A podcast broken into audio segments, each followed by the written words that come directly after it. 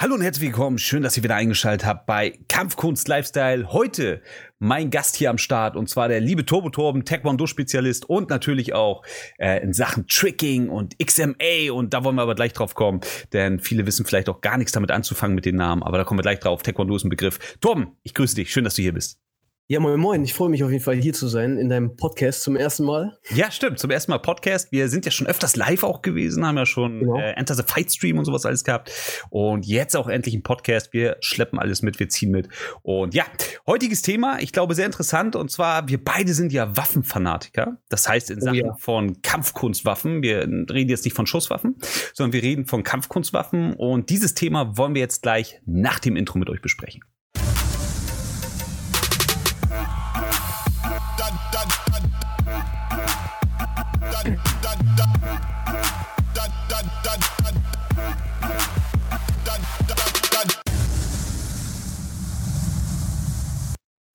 Torben, da habe ich gleich mal direkt die allererste Frage. Taekwondo und Kampfkunstwaffen. Gibt es äh, traditionelle Waffen im Taekwondo? Ähm, also in dem Taekwondo, wie es heute ausgeübt wird, eigentlich gar nichts. Eigentlich okay. überhaupt nicht. Ja, vielleicht im ganz traditionellen Taekwondo, aber da weiß ich nicht. Also äh, bevor es Taekwondo hieß, hieß es ja noch irgendwelche anderen Bezeichnungen, ich weiß nicht. Ähm, und äh, es kann sein, dass es damals schon Waffen gab, aber allgemein im Taekwondo eigentlich keine Waffen. Passt überhaupt nicht zusammen. Ja, weil es ja auch gerade Taekwondo, für diejenigen, die das nicht wissen, Taekwondo ist ja auch hauptsächlich eigentlich ein Kick-Konzept, oder? Also hauptsächlich natürlich, ihr habt auch Ponzenent, heißt das ja, Form bei euch. Ähm, mhm. Da habt ihr natürlich auch Handtechniken drin, aber ähm, hauptsächlich ist es ja ein Fußspezifi, äh, wie nennt man das, äh, spezifischer Stil. Ja, also auf jeden Fall im Wettkampf. Das olympische Taekwondo mit den Westen, da sind auf jeden Fall die Beine sehr stark am Dominieren, weil es da halt einfach um Punkte geht. Es ist halt einfach Sport. Der ist ähnlich wie, wie beim Fechten oder wie beim Kickboxen im Semikontakt. Aber ähm, in der Form oder in den Grundtechniken in der Grundschule lernt man natürlich auch Schläge, alles dabei. Fauststöße, Handkantenschläge, Handballenschläge, Ellbogen und Knie, alles dabei. Mega nice. Dann komme ich natürlich zu meiner Frage, wenn du Taekwondo ausgeübt hast und wenig ja mit Waffen zu tun hattest, wie bist also durch deinen Grundstil, durch dein Grundelement, nehmen wir mal einfach das als roten Faden deiner Kampfkunst, ähm, wie bist du denn überhaupt zu Waffen gekommen? Ja, also das mit den Waffen, das fing noch an, bevor ich äh, Taekwondo gemacht habe. Äh, also ich würde sagen, die erste Waffe, die ich gelernt habe, war das Lichtschwert, sag ich mal so von, Star Wars. Also ähm, als Kind, ich habe Star Wars so verarbeitet, dass ich mir einen Besenstiel gekrallt habe und damit im Garten einfach gegen irgendwelche Bäume angefangen habe, irgendwelche Lichtschwertbewegungen zu machen. Und ja, so hat das dann angefangen. Und äh, ja, dann bin ich von Star Wars dann auch zu Kung-Fu-Filmen gekommen und äh, beim Kung-Fu haben mich natürlich immer die gesamte Waffen da, die sie haben, ähm, sehr fasziniert. Man sagt nur Tiger und Dragon. genau, das grüne Schwert der Unterwelt. Das grüne Schwert der Unterwelt, genau. Und äh, ja, hat mich halt immer sehr fasziniert. Äh, Taekwondo habe ich dann angefangen, weil ich eben die gesprungenen, gedrehten Kicks auch können wollte. Aber man kann halt nicht alles haben, ne? Ja, absolut. Ähm, eine Frage natürlich, die ich auch noch hier stellen möchte, aber die werden wir in einem anderen Podcast mal beantworten. Und zwar gerade Taekwondo. Ich kenne Turbo Torben ja auch persönlich und ich weiß, dass du so ja, ungefähr meine Größe hast. Wir sind beide so uns 1,80 rum und ähm, wiegen beide über 90 Kilo. Und da ist natürlich auch gerade für dich gesprungene Tritte und sowas ähm, für viele unvorstellbar, weil alle immer denken, man darf maximal 50, 60 Kilo wiegen, um in die Luft fliegen zu können. Und mit hohem Gewicht ist das nicht möglich. Wie sieht das bei dir mit Waffen aus? Nutzt du deine, ähm, ich sag mal, Tricking-Elemente auch für die, für die Waffen, wo du sagst, ja, da kann man auch eine Waffe, eine Drehung einbauen oder einen Spin oder sowas von der Waffe und dann dabei ein gesprungener Aerial, also ein Rad ohne Hände zum Beispiel, oder ein Beat-Twist, das ist ein Butterfly mit Schraube für diejenigen, die das nicht wissen. Ähm, hast du da auch solche Waffenformen für dich schon ähm, konstruiert? Ja, also äh, da muss ich ein bisschen weiter ausholen. Äh, nach dem Taekwondo bin ich dann zu den Freestyle-Formen gekommen. Du kennst das vielleicht von den Turnieren, wird häufig mit Musik gemacht, mhm. Freestyle-Formen. Und ähm, ja, Freestyle-Formen werden dann natürlich auch mit äh, diversen Waffen ausgeführt. Also im Hardstyle gibt es dann das Katana, den Buchstab, Karma und äh, vielleicht noch Nunchakus. Und im Softstyle hat man natürlich alle Kung Fu und äh, Tai Chi Waffen am Start. Und äh, ja, in diesen Formen wird selbstverständlich dann ähm, extreme Waffentricks gezeigt, halt auch unrealistische Sachen, hochwerfen, sich dabei drehen, wieder auffangen und äh, dann natürlich noch den Tornado Kick, 540 Kick und so weiter abziehen. Und äh, ja, ja, das habe ich auch gemacht. Krass. Das ist ja auch gerade so die Zeit, wenn ich mich dran erinnere, so gerade so auch diese, wo du sagst, diese Musikcutters, wie man das damals ja. auf Eurosport und sowas auch alles gesehen hat. Da gab es ja diesen einen Asiaten, der da so, so auch mega abgeräumt hat mit seinen Cutter. Der hat immer so am Anfang angefangen äh, mit einer ganz normalen Begrüßung, mit so einem Hashime und dann hat er erstmal einen äh, Backflip gemacht oder, oder einen Rückwärtssalto mit einem Kick und ist dann von da aus angefangen. Ich glaube, du wusstest den Namen mal. Wir hatten mal drüber gesprochen. Steve Terada meinst du? Ja, genau. Steve Genau, genau. Und ähm, da ist man natürlich auch auf die ganzen äh, Musikcutters gekommen. Ne? Natürlich auch immer sehr viel mit Ausdrucksschreien am Anfang so. Das war sehr bekannt. Damals in den 90ern, Anfang 2000er. Und auch vor allem, was mir im Hinterkopf geblieben ist, dass die Leute denn ihre Beine so lange angewinkelt hatten mit dem Knie und dann erstmal sich komplett um 360 Grad gedreht haben, aber dabei immer gekickt haben. Die haben dann quasi eine Piorette mit Kicks gedreht. Ähm, in der Cutter war das irgendwie ganz oft enthalten. Hast du so äh, auch mit diesen Kicks gearbeitet in der Drehung oder hast du gesagt, ah, das lasse ich aus und ich baue lieber eine Schraube ein? Ich war eher der Typ, ich habe lieber eine Schraube eingebaut. Also diese, ich weiß, welche du meinst, die Standing Kicks und äh, baue ich auch in mein normales Training mit ein. Aber in den Formen war mir das immer nicht ähm, effektiv genug. Auch wenn ich, also wenn es nur eine Form ist, aber ich möchte ja trotzdem explosive Techniken zeigen ich sage ja immer, es soll, wenn die Sterne richtig stehen, dann soll es eigentlich auch funktionieren. Selbst ein 540-Kick kann funktionieren, wenn die Sterne richtig stehen. Und ja, diese äh, Standing Kicks und dann immer snappen, snappen, snappen, snappen, ähm, das war für mich immer eher so, das haben viele Mädchen gemacht, weil die Mädchen weniger Sprungkraft hatten. Da gab es diese eine aus England, Chloe Bruce, kennst du sie vielleicht? Nee, sagt mir nichts, aber gerade, dass du sagst Frauen, ich habe auch häufig bis heute, auch auf Instagram und Social Media, sieht man häufig Frauen, die genau diese Kicks machen, diese Standing Kicks. Genau, oder zum Beispiel den Scorpion Kick hinten so mhm. wie bei rhythmischer Sportgymnastik, so äh, völlig unvorstellbar für mich. Aber ja, solche Kicks machen dann eher die Frauen in solchen Formen. Ja, krass, krass. Ähm, welche Waffen hast du denn mal auf Turnieren und Wettkämpfen vorgeführt? Wo so waren deine Waffen, wo du gesagt hast, ah, diesen Favorite, ich meine, wenn man Waffenfetischist ja auch irgendwo ist, im positiven Sinne, dann ähm, ist es ja auch so, dass man gerade sagt, so, ey, diese Favorite-Waffe, die laufe ich auf ein Turnier, weil ich halt einfach weiß, mit der punkte ich, mit der siege ich vielleicht oder komme unter den ersten drei und komme vielleicht aufs Treppchen. Bei mir war es zum Beispiel so immer der Kometenball oder die Kettenpeitsche, ja, flexible Waffe. Da wusste ich ganz genau, wenn ich heute einen Pokal mitnehmen will, dann mache ich diese Waffenform. und wenn ich heute einfach nur äh, testen will, ob das auch was wirkt, ja, dann mache ich heute, keine Ahnung, Fächer mit Schwert oder so. Weißt du, was ich meine? Ja, ähm, also auf Turnieren habe ich meistens mit äh, Katana gestartet, weil es auch meine Lieblingswaffe ist und weil es ähm, optisch am eindrucksvollsten ist, einfach weil es Schwert, Langschwert ist einfach eindrucksvoll. Ansonsten auch Kamas und natürlich Bostab, weil ähm, sieht immer optisch sehr schön aus. Nun Chakus sind leider äh, sind leider in Deutschland verboten. Ja, Mann. Ähm, aber andere Waffen gibt es im Hardstyle nicht. Also wie du gerade meintest, äh, Kometenball oder ähm, Kettenpeitsche oder sowas äh, gibt es halt nicht. Es gibt eigentlich im Hardstyle nur die vier Waffen. Ich denke, Sai-Gabeln dürfte man auch noch. Und das war's dann, glaube ich, auch. Apropos Seigabeln, ich habe gerade auf deinem Kanal Fresh am Start gesehen, ähm, sowohl auf Instagram als natürlich auch auf YouTube, dass du dir jetzt Seigabeln besorgt hast und da fleißig am Üben bist. Genau, ich bin fleißig am Üben. Also, das ist mein erstes Paar Seigabeln. Ähm, aus Chrom, sehr schwer, sehr unhandlich. Kennst du selber? Hast ja, du mich schon drauf angesprochen? Ja, ich war erstmal ähm, überrascht. So in, in, ich dachte, sie wären ein bisschen leichter. Und ja, aber ich habe jetzt für mich herausgefunden, äh, dass sie auch sehr gut äh, zu werfen gehen. Wenn du ein ähm, Turtle wärst, welcher ja. Turtle wärst du? Jetzt mit den Seigabeln Raphael, mit dem äh, Bostock, ah, ich glaube, ich weiß das schon, mit dem Bostock Leonardo, mit dem Nunchaku Michelangelo oder, äh, ja, wen haben wir noch in der Reihe? Äh, nee, das waren alle, ne? Äh, Leonardo? War Leonardo? Leonardo ja, richtig. Doppelkatana, genau. Doppelkatana. Ich glaube, ich wäre das Doppelkatana. Ja, ja, stimmt, stimmt, stimmt. Ich habe zuerst tendiert auf Stock, auf Donatello, aber äh, stimmt.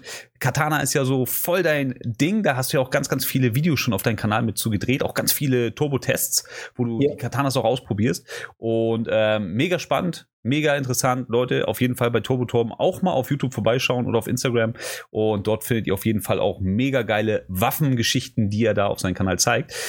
Wenn du jetzt sagen würdest, ähm, ich müsste jetzt, nehmen wir mal an, wir reisen in die Zeit zurück, 2000 Jahre. Oder, na, nicht ganz so weit. Äh, nehmen wir mal 900 Jahre. Und du müsstest jetzt aufs Schlachtfeld. Welche Waffe wäre deine Waffe? Es kommt drauf an, welche Position im Schlachtfeld, ne? Ja, das ist gut. Das ist gut. Ja. Genau. Welche, welche, welche Kampffigur bist du? Nehmen wir mal an, du bist an vorderster Front und musst zuerst rein. An vorderster Front hätte ich ähm, auf jeden Fall ein Schild ganz gerne. so. Bevor ich die Waffe hätte, hätte ich ganz gerne ein Schild und äh, ja, ich, glaub, ich denke Schild und Schwert an vorderster Front. Eher dann weniger asiatische Kampfkunst, sondern eher wie bei den Römern, würde ich. Mhm. Wie Brave, die Polizei heutzutage. Braveheart-mäßig aneinanderlaufen. Genau. Ja, genau. Äh, was glaubst du, so in so einem Schlachtfeld? Ich meine, eines der in China weit verbreitesten Waffen, die die Armee hauptsächlich auch getragen hat, war neben dem Säbel auch der Speer. Glaubst du, so ein Speer ist auch gerade in so einem Schlachtfeld damals, in der damaligen Zeit, sehr ja, effektiv und effizient gewesen? Ich glaube, der Speer ist mit die effektivste Waffe überhaupt, ähm, weil du einfach die Reichweite hast. Also wenn du mit dem Speer, der Speer ist vielleicht zwei Meter oder sogar länger. Und wenn du dann noch deinen Arm ausstreckst, hast du vielleicht vier Meter oder mehr Reichweite. Und ähm, also Speer gegen Schwert hast du mit der Reichweite einfach den Vorteil. Genau, weil das ist nämlich auch immer das, was ich mich gefragt habe, wenn ich in so vor 900 Jahren so einem Schlachtfeld gegangen wäre. Ich glaube, ich hätte an meinem schönen Rüstungsgürtel hätte ich ein Säbel dran oder ein Schwert, aber wäre mit dem Speer losgelaufen. Und wenn der dann irgendwann durch ist, weil ich den Speer vielleicht auch werfen kann auf eine weitere Entfernung, falls da ein Reiter oder so auf mich zukommt, äh, dann halt einfach schnell, wenn das Ding weg ist, das Säbel ziehen und weiter kämpfen. Ich glaube, die Speere sind nur nicht ganz so bekannt geworden, weil in Filmen ja häufig mit äh, Schwertern gefochten wird. Und ähm, ich glaube, mit einem Speer ist es ein bisschen schwieriger, eine spannende Kampfszene aufzubauen, weil es eben nicht dieses äh, typische Fechten gibt. Obwohl bei Troja haben sie es geschafft. Stimmt. Ähm, Gerade auch bei 300 oder so, ne? Spaziaten ja. oder so, auch mit Speer. Ähm, ich glaube auch, warum das der Speer vielleicht nicht so in die, sag ich mal, große, auf die große Leinwand so häufig geschafft hat, ist, weil ja in China auch das Schwert als Königswaffe gilt. Das heißt, nur adelige Leute durften das Schwert tragen und der Rest hat dann halt Schild, Säbel oder sonstiges gekriegt, aber ähm, nur der König oder der Kaiser hatte dann halt das Schwert zur Verfügung. Und ich denke, gerade da wollten sie auch gerne an diese adelige Zeit immer wieder rankommen und äh, auch quasi die Helden zeigen, die nicht einfach nur Bauern sind, sondern vielleicht auch irgendwo Karriere gemacht haben. Vielleicht auch, weil das Schwert aus Metall war und Metall ja dort äh, damals äh, sehr, sehr wertvoll war. Und ein Speer braucht man ja im Prinzip noch nicht mal Metall für, auch wenn viele eine Metallspitze oben haben. Aber theoretisch reicht es ja, wenn man den Bostab oder den Stab einfach nur anspitzt und einfach oben ja, anspitzt. Absolut, absolut. Viele auch ähm, immer verkannt beim Kung Fu zum Beispiel äh, ist das immer ganz lustig, wenn Leute lange Kung Fu betrieben haben und die Funktion zum Beispiel beim Speer mit vorne den roten Hahn dran an der Spitze ähm, einfach nicht verstanden haben, so weil viele denken dann halt einfach, das soll dazu dienen zur Irritation, genauso wie das Tuch unten am Speer, äh, am, am Säbel, Entschuldigung, am Säbel, das Tuch unten und ähm, die Leute haben aber dann wieder die Realität vergessen, weil es eigentlich nichts für, also für nichts anderes da war als ein Schwamm. Es war eigentlich nichts für, es war dafür da, um das Blut der Gegner aufzusaugen, damit es nicht dem Holzspeer entrunter, äh, runterglitscht und man dann halt in der Hand keine Festigkeit mehr hat und den Speer halt verliert. Oder halt in der Schlacht am Säbel an der Seite unten ein Tuch hatte, um sich halt vielleicht schnell die Augen abzuwischen, weil so ein Säbel richtet halt in der Nahdistanz ja auch viel Blut an, was man sich dann auch wieder abwischen muss. Also es hat weniger was für die Irritation oder für die Show, sondern vielmehr eigentlich in der wirksamen Anwendung was damit zu tun gehabt. Weißt du, du kommst ja aus dem Kung Fu äh, ursprünglich ja. und äh, weißt du, ob es früher auch wirklich diese flexiblen Waffen gegeben hat? Also diese, wie die Säbel, die, die man von Demonstrationen heutzutage kennt? Also ich habe selber auch äh, sowohl einmal mit diesen Demonstrationssäbel trainiert, äh, für gerade Turniere und sowas alles. Da benutzt man sie, weil sie auch Klangeffekte haben, weil sie halt peitschen. Man hört sie laut, das ist nochmal so ein Zusatzeffekt vom Publikum. Aber wir haben bei uns in der Kung Fu-Schule damals mit festen Säbeln trainiert. Das heißt, heißt, die Grundschule war mit festen, schweren Säbel, die haben teilweise zwei Kilo gewogen, waren verdammt schwer. Und wenn man dann posen muss und halten muss, wenn 20 Schüler da ihre Form laufen und dann muss man das äh, Säbel in einer bestimmten Position halten, dann geht der Lehrer rum und korrigiert jeden, dann wurde das in der Schulter verdammt schwer. Und äh, beim Üben, auch gerade wenn wir jetzt äh, zum Beispiel Partnerform gemacht haben, Speer versus Schild äh, Säbel oder Speer versus äh, Dreigliederstab oder sonstiges, dann waren die Waffen meist fest. Mhm. Was war denn deine erste Waffe, die du gelernt hast? Das war der Langstock. Das, Bei mir ebenfalls. Ja, das war der Bo Langstock. Das war so quasi die traditionelle äh, Shaolin-Waffe. Ich habe ja in Kung Fu allgemein über 18 Waffen gelernt. Also erstmal die 18 Grundwaffen. Bin aber daraus, äh, darüber hinaus nachher auf 24 Waffen gekommen, die ich gelernt habe. Und die Handhabung, sowohl auch die Anwendung, war mega cool, ähm, war eine harte Schule auch, gerade wenn man eine Waffe in der Hand hat, die man nicht so mag, aber trotzdem das lernen muss, ähm, die einem nicht so liegt, aber dann trotzdem sich darin versucht zu schulen, sie zu perfektionieren. Also ist nicht ganz so ohne, aber Stock war quasi der Anfang. Danach kam der Säbel und danach das Schwert und dann der Doppelkurzstock. Nicht schlecht. genau. Ähm, dann hatte man natürlich noch äh, die Hellebade, Pudao und also Pudao auf Chinesisch, Hellebade. Dann kamen die flexiblen Waffen und auch gerade zu den flexiblen Waffen, so Kettenpeitsche und so. Kannst du dir vorstellen, so, du hast ja selber auch schon mit Kettenpeitschen gearbeitet und auch gerade flexiblen Waffen. Kannst du dir vorstellen, dass die wirklich großartigen Schaden oder auch besser gesagt einen eigenen Schutz in einer Schlacht, ähm, ja, weiß nicht, mobilisiert für dich hätten? Vielleicht in einer Schlacht nicht, aber vielleicht so im zivilen Alltag, wenn du auf der Straße so die Kette vielleicht in der Tasche hast und äh, der Angreifer denkt vielleicht, du hast gar nichts dabei und dann holst du im Überraschungsmoment äh, die Kette raus. Da hat es vielleicht äh, seine Berechtigung, aber so auf dem Schlachtfeld gegen Schwert, Schild, Speer, ich glaube nicht. Ja, bin ich auch der Meinung, dass es da eher schwer war oder wenn man ein Experte mit dieser Waffe war, ähm, dass es selbst dann schwierig war, mit einer flexiblen, zum Beispiel Kettenpeitsche, Meteorhammer oder was auch immer, ähm, gegen eine feste Waffe zu kämpfen. Ich denke auch, dass äh, gerade in den alten Zeiten, wo man die Waffen, ja, ich sag mal so, ähm, nach Brutalität immer neu erfunden hat, wo man ja ähm, immer quasi die schwerere, bessere und brutalere Waffe kreieren wollte. Was findest du für dich ist die brutalste Waffe, die du jetzt so für dich kennengelernt hast oder vielleicht auch noch nicht ausgeübt hast, aber vielleicht schon mal gesehen hast? Die brutalste Waffe, du meinst von den Verletzungen, was sie verursacht? Ja, einfach so, wo du sagst, also wenn jemand diese Waffe in der Hand hat, dann möchte ich nicht gegen ihn kämpfen, wenn er, auch wenn er sie nicht beherrscht. Puh, schwere Frage, wirklich schwere Frage. Also ich glaube, jede Waffe ist äh, nicht schön, gegen eine Waffe zu kämpfen, weil wenn man jetzt zum Beispiel es auf die Selbstverteidigung bezieht, äh, freie Hand gegen freie Hand ist gleichberechtigt und äh, sobald einer auch nur einen Druckverstärker hat, wie ein Kubutan oder sowas, hat er direkt einen Vorteil oder ein winzig kleines Messer, was das schon für einen Unterschied macht. Ich glaube, gegen eine Waffe möchte man niemals kämpfen. Aber ich glaube, ich glaube gegen den Speer. Ich hätte keinen Bock, gegen einen Speer zu kämpfen. Ja, wegen der Reichweite auch. Ne? Speer ist natürlich was Reichweite und Flexibilität durch den Stock. Du kannst den Speer ja auch gleichzeitig wie einen Bohrstab nutzen. Ist natürlich schon eine schwere Angelegenheit. Die gefährlichste Waffe, die ich so gelernt habe von der Handhabung, natürlich auch Speer wegen der Reichweite, war für mich der Tigerhaken. So gerade auch Doppeltigerhaken. Wenn du mit dieser Waffe effizient umgehen kannst, ähm, dann hast du da so viele Mittel, weil du hast hinten so ein Eispick-Klinge, das ist quasi, als ob du ein Messer im Reverse Grip hast. Du hast ähm, an der Faust hast du so ein ähm, V, also ein C quasi, womit du zuhauen kannst. Dann hast du halt die Klinge und oben ist die Klinge auch noch mal gebogen. Das heißt, du kannst damit auch noch was einklemmen. Also diese Waffe, die war so, wenn man die ausgeübt hat und gelernt hat, wo man dachte so, pff, also gegen diese Waffe möchte man einfach in der Wahrheit oder in der Realität niemals kämpfen. Das glaube ich.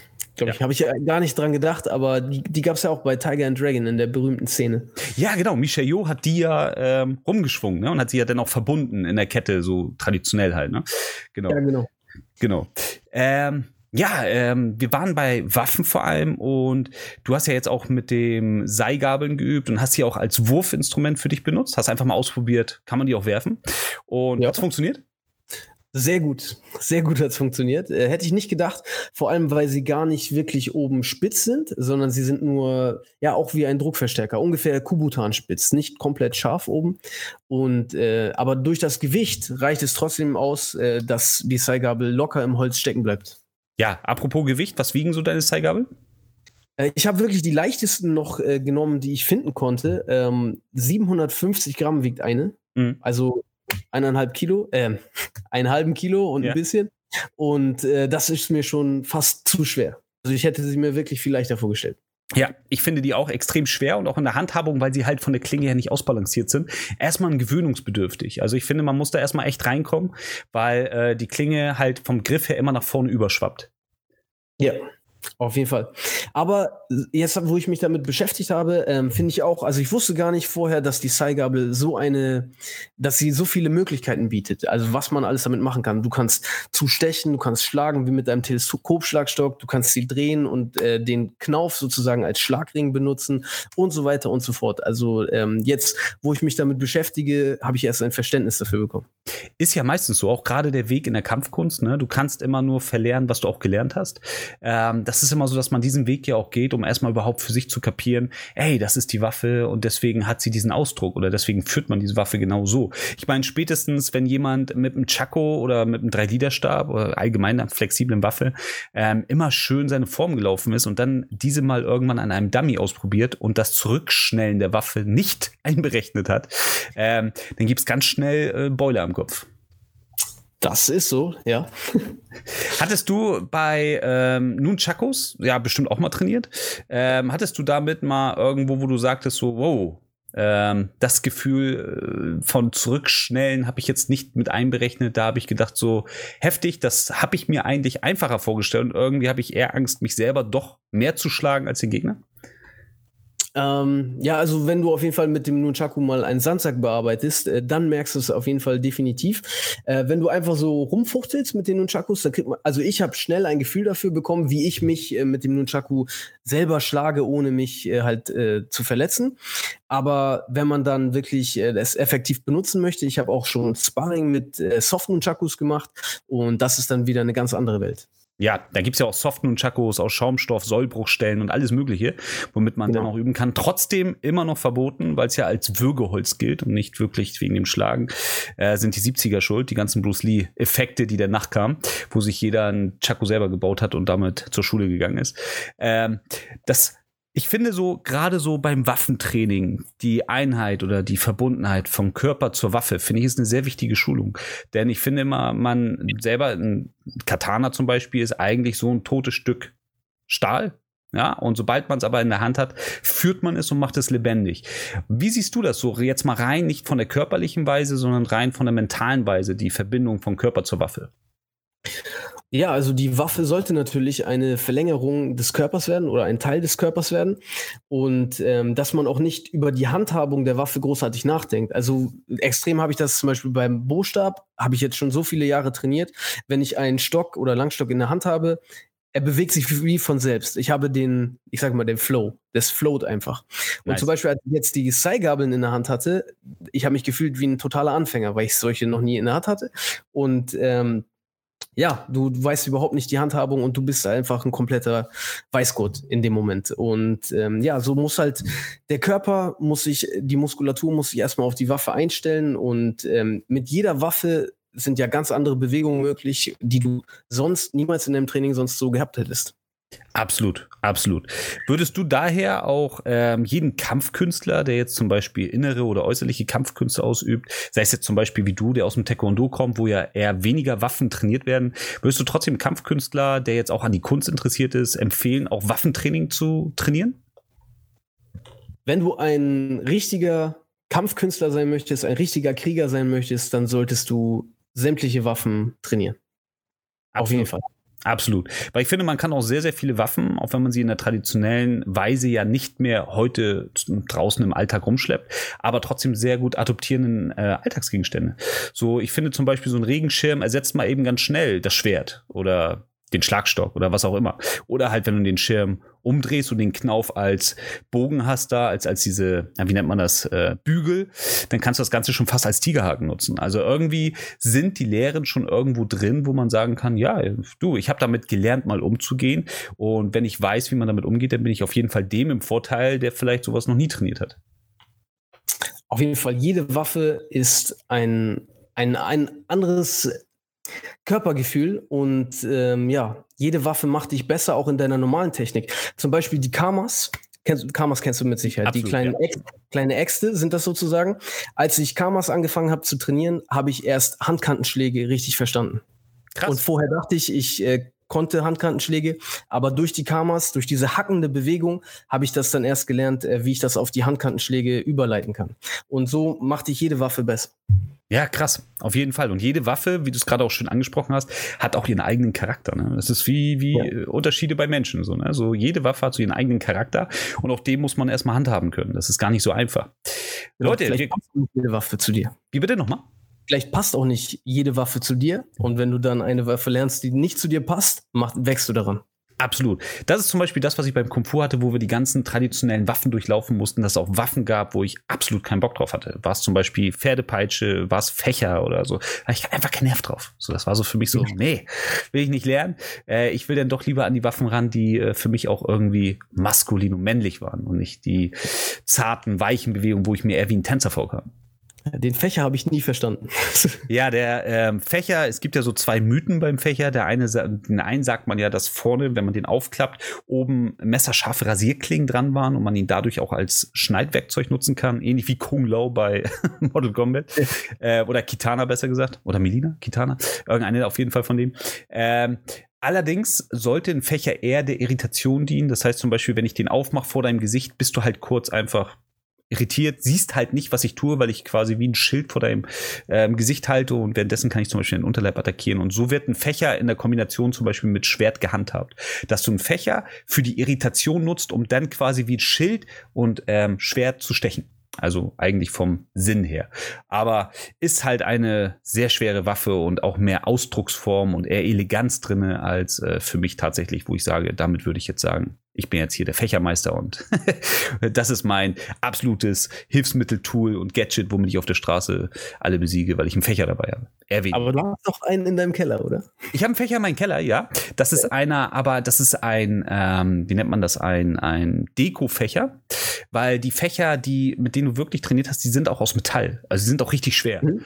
Ja, und die, wenn du damit auch zuhaust, wenn du den Fächer zuhast, hast du auch unten wie ein Kubutan einen Druckimpulsverstärker. Das heißt, du kannst im zu Zustand damit auch richtig hart zuhauen und ähm, hast halt im offenen Zustand dann die Möglichkeit zu irritieren. Also wie gesagt, Fächer ist dann wieder im Kung Fu so eine Waffe für sich. Äh, ähm, zählt auch eher zu den extravaganten Waffen, nicht zu den Hauptwaffen und war aber in der Schule halt auch einfach ja ein Muss, das zu lernen, ob man wollte oder nicht. Tradition, ne? Ja, genau, genau. Ja, sehr nice. So viel auf jeden Fall zu Waffen. Das können wir hier ruhig als ersten Teil nehmen. Wir können ja noch mal auf einzelne Waffen eingehen, wenn die Leute Bock drauf haben. Dann können wir da gerne noch mal drauf eingehen und einzelne Waffen besprechen. Torben, ich danke dir viel, vielmals, dass du mit hier am Start warst. Ja, gerne, gerne. Freue mich immer hier zu sein. Freut mich auch. Freut mich immer. Bist immer gerne gesehener Gast. Und ja, ich würde sagen, Leute, gebt auf jeden Fall ähm, dem Podcast ein Follow. Folgt mir auf allen möglichen Social Medias, dem Torben natürlich auch. Und ansonsten sehen wir uns wieder von meiner Seite aus. Ich bin raus. Wir sehen uns beim nächsten Mal wieder.